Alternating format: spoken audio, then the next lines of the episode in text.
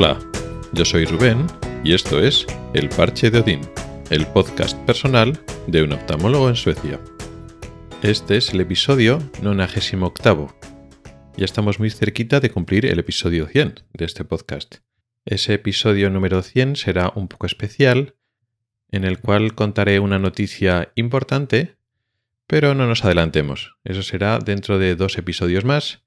En el episodio de hoy vamos a hablar de el acceso a la sanidad. Pero antes, un par de avisos parroquiales, un par de noticias del propio podcast y de que se sale un poco de los temas normales que hablamos aquí.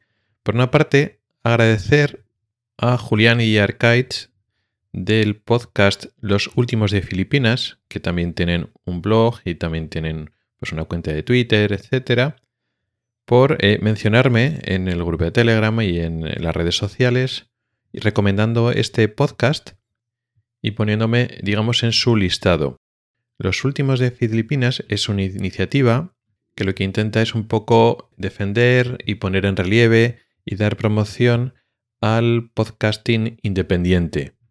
Es decir, los proyectos de podcast que no están hablados por las grandes empresas de comunicación, sino ese tipo de podcast que es el que yo he ido haciendo tanto al principio con el podcast de Ocularis, el podcast sobre oftalmología, como este propio proyecto más personal de El Parche de Odín.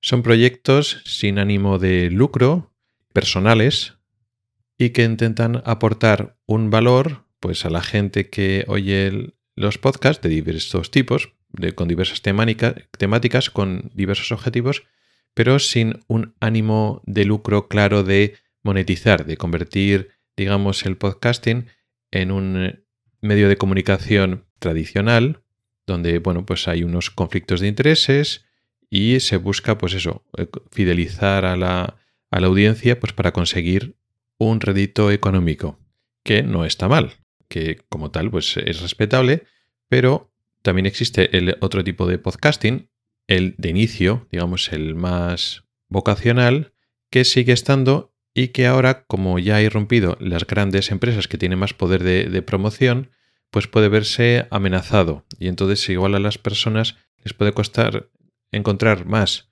este tipo de podcast que sigue estando y que puede resultar interesante y que puede tener algunos beneficios. Algunos diferencian entre el podcast profesional y el podcast amateur. Yo no lo veo así. Y pongo siempre el mismo ejemplo con mi otro podcast, el de oftalmología. Yo no cobro por hacer ese podcast ni recibo dinero, no lo estoy monetizando ni recibo una compensación económica de hacerlo.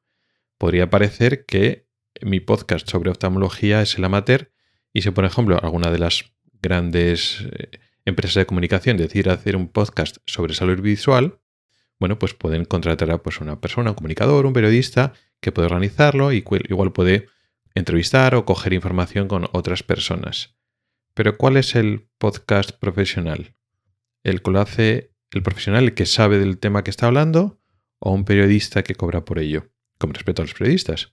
Pero claro, digamos que da la sensación de cuando hablan de podcast amateur, hablan de menos calidad.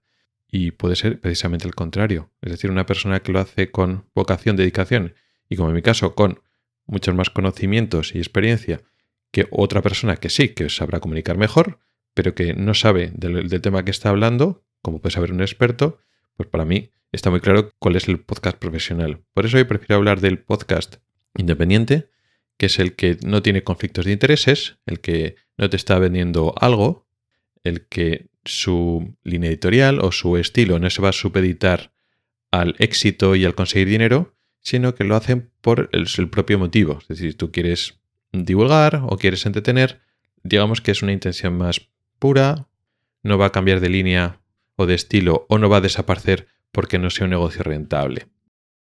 Por eso, nuevamente, mi apoyo tanto a Julián como a Arcades por el proyecto que están haciendo. Yo los oigo en su podcast, los últimos de Filipinas, desde el principio. Me ayuda mucho pues, a conocer otros tipos de podcasting que es independiente como el mío, pero cómo lo hacen otras personas. También dan eh, consejos técnicos a la hora de, pues, de grabar, de producir, de editar el podcast. Y me ha hecho mucha ilusión pues, que me hayan recomendado, me hayan incluido en su listado de, de podcast independientes que merece la pena escuchar.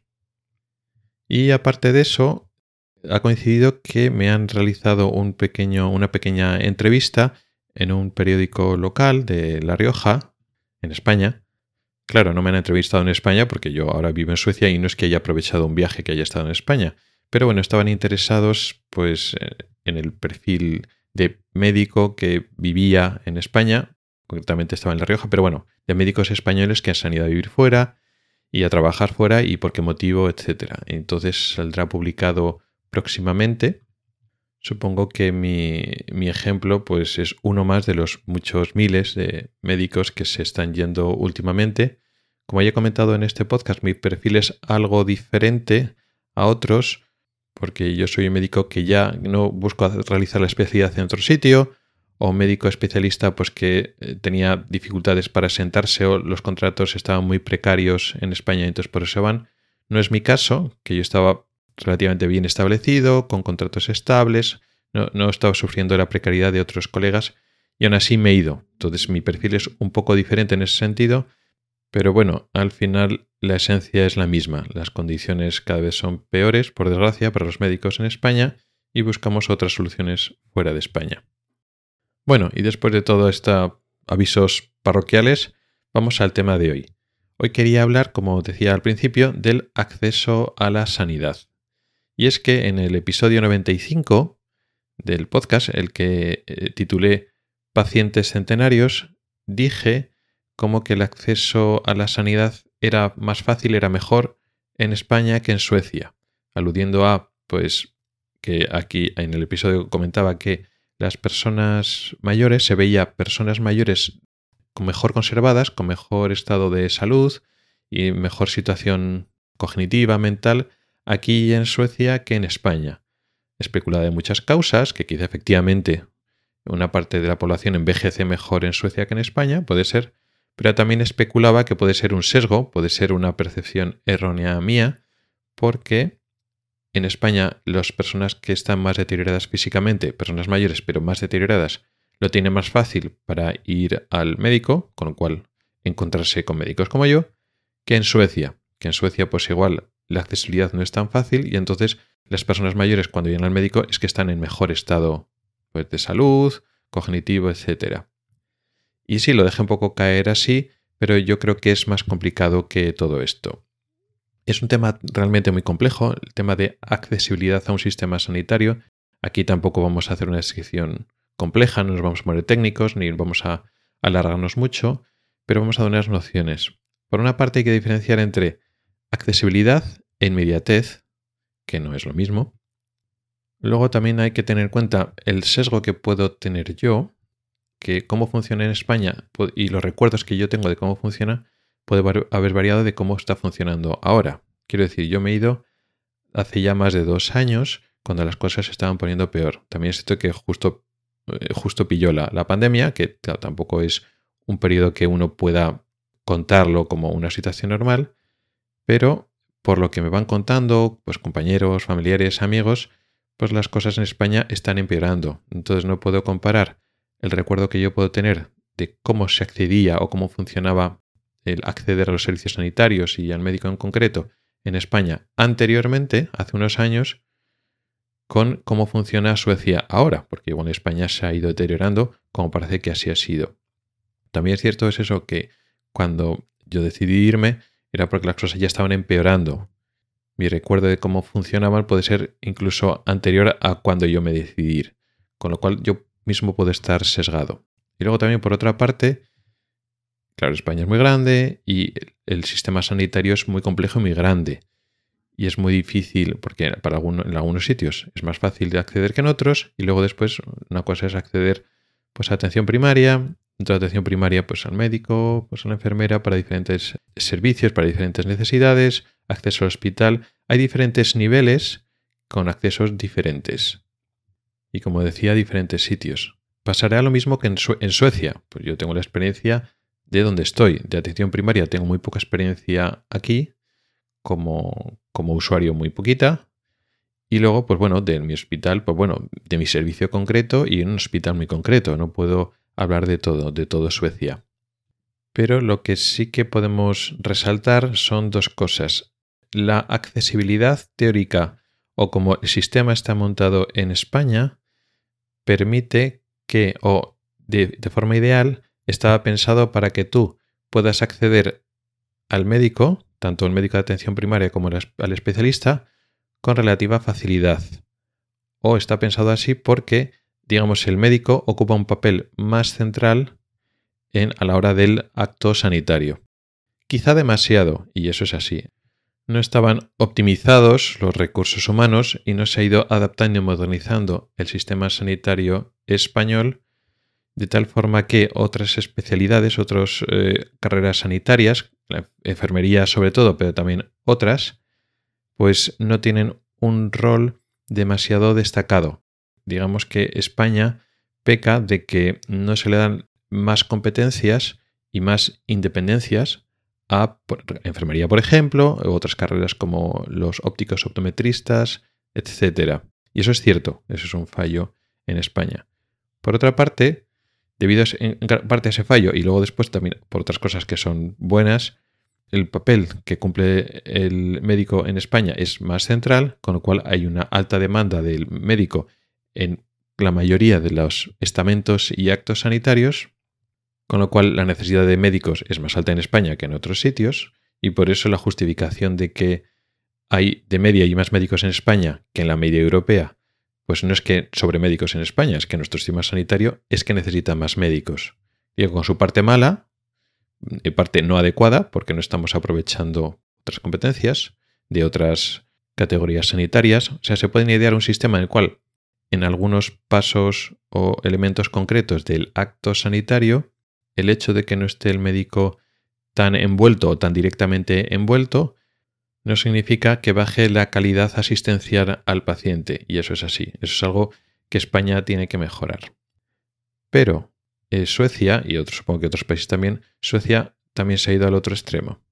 Por la excusa de la falta de médicos, digamos que muchas actividades que en España son netamente médicas y aquí eh, digamos que se saca el médico de la ecuación, pero incluso ya no solo como papel directamente activo, sino fuera de la ecuación total, ya ni solo como coordinador ni nada. No es que hay algunas pruebas y algunas exploraciones que lo pueda hacer un óptico, una enfermera, y luego después, digamos, esté colaborando de forma cercana con el médico, no, sino que el médico sale de la ecuación y entonces se maneja casi exclusivamente por otros, eh, otras categorías profesionales sin que el médico se meta en ese tema. Y eso, en muchos actos, supone un peligro para el paciente o una enfermedad de calidad para el paciente. Con lo cual me da la sensación de que España se va, se pasa por un lado, pero Suecia se pasa por el otro lado. Están, digamos, en dos extremos o en dos zonas del espectro bastante separadas y posiblemente habría que buscar un punto medio. Pero ¿cuál es el problema de España, aparte de que efectivamente no se deja crecer a los profesionales que no son médicos para realizar actividades que pueden hacer? Bueno, pues que el sistema que demanda tanto médicos, pues al final no, no se sostiene y que una cosa es la teoría y otra cosa es la práctica. En teoría, pues sí, tú puedes, deberías acceder y entonces eh, para diferentes necesidades o demandas sanitarias tiene que ser un médico el que te atienda, el que te haga las revisiones, el seguimiento y tal. Pero no da. Eso da lugar a listas de espera enormes. Con lo cual, si en la práctica España tuviera suficientes médicos que estuvieran trabajando suficientemente bien, con tiempo y tal, pues claro, pues efectivamente sería un, sistema sanitario mucho mejor y más exitosos que otros europeos, incluido el sueco, pero simplemente pues no, funciona, no, no, no da para tanto. Y el problema es que cada vez va a peor y a peor. Con lo cual, yendo un poco a la práctica, la accesibilidad teórica a un médico en España es mejor y en algunos aspectos y lugares se sigue cumpliendo. En Suecia no, en Suecia pues si tú pides, pues bueno, pues te, no te va a atender, muchas veces no te atiende un médico directamente, pues tú pides consulta o pides atención por teléfono o a través de la página web y bueno, lo va a valorar pues un profesional que no va a ser el médico y muchas veces lo que te resuelva no va a ser el médico, que muchas veces eso es mejor porque que sé, para renovar recetas o para cosas administrativas, es mejor que no ocupar el tiempo del médico, que es una cosa que se quejan mucho los médicos en España. Pero por otra parte, también es difícil acceder al médico incluso cuando realmente haría falta. Pero vuelvo a incidir sobre todo en la tendencia. Con todos los problemas que tiene Suecia, o bueno, problemas desde el punto de vista español, que en muchos aspectos la calidad asistencial no es la correcta porque muchas cosas necesitaría un médico que lo valorara y un médico sin perder el tiempo, sin hacer tantos pasos intermedios, sin con el médico valorar la situación para ponerle remedio o hacer las cosas que se necesitan hacer. Pero con todas esas pegas, el sistema sanitario sueco yo no veo que esté en decadencia, sino un sistema que más o menos se mantiene estable. Tiene, sigue teniendo problemas para captar médicos, lo está asociando de alguna manera, pero no está en franca decadencia. Mientras que el sistema español no se sostiene. Y entonces, aunque en la teoría pues está en, en general mejor, no se sostiene. Y entonces se está cayendo. Entonces es un sistema que está en decadencia y conforme vayan pasando los años, cada vez va a ir a peor, mientras que el sistema sanitario sueco, con el problema que tiene de accesibilidad en comparación con el teórico modelo español o el que funcionaba hace décadas, pues en la práctica al final la accesibilidad al sistema sanitario sueco es o será en un futuro mejor que en el sistema español. Y eso es todo lo que quería contaros hoy. Una reflexión sobre la accesibilidad con sus cosas buenas y sus cosas malas, es muy difícil encontrar un punto medio donde satisfacer eh, las necesidades reales de una población, no las sentidas, sino las reales, y que el sistema sea sostenible. Gracias por el tiempo que has dedicado a escucharme. Puedes contactar conmigo por correo electrónico en elparchedodin.gmail.com, por Twitter o en el grupo de Telegram. Nos oímos la próxima semana. Hasta el próximo episodio.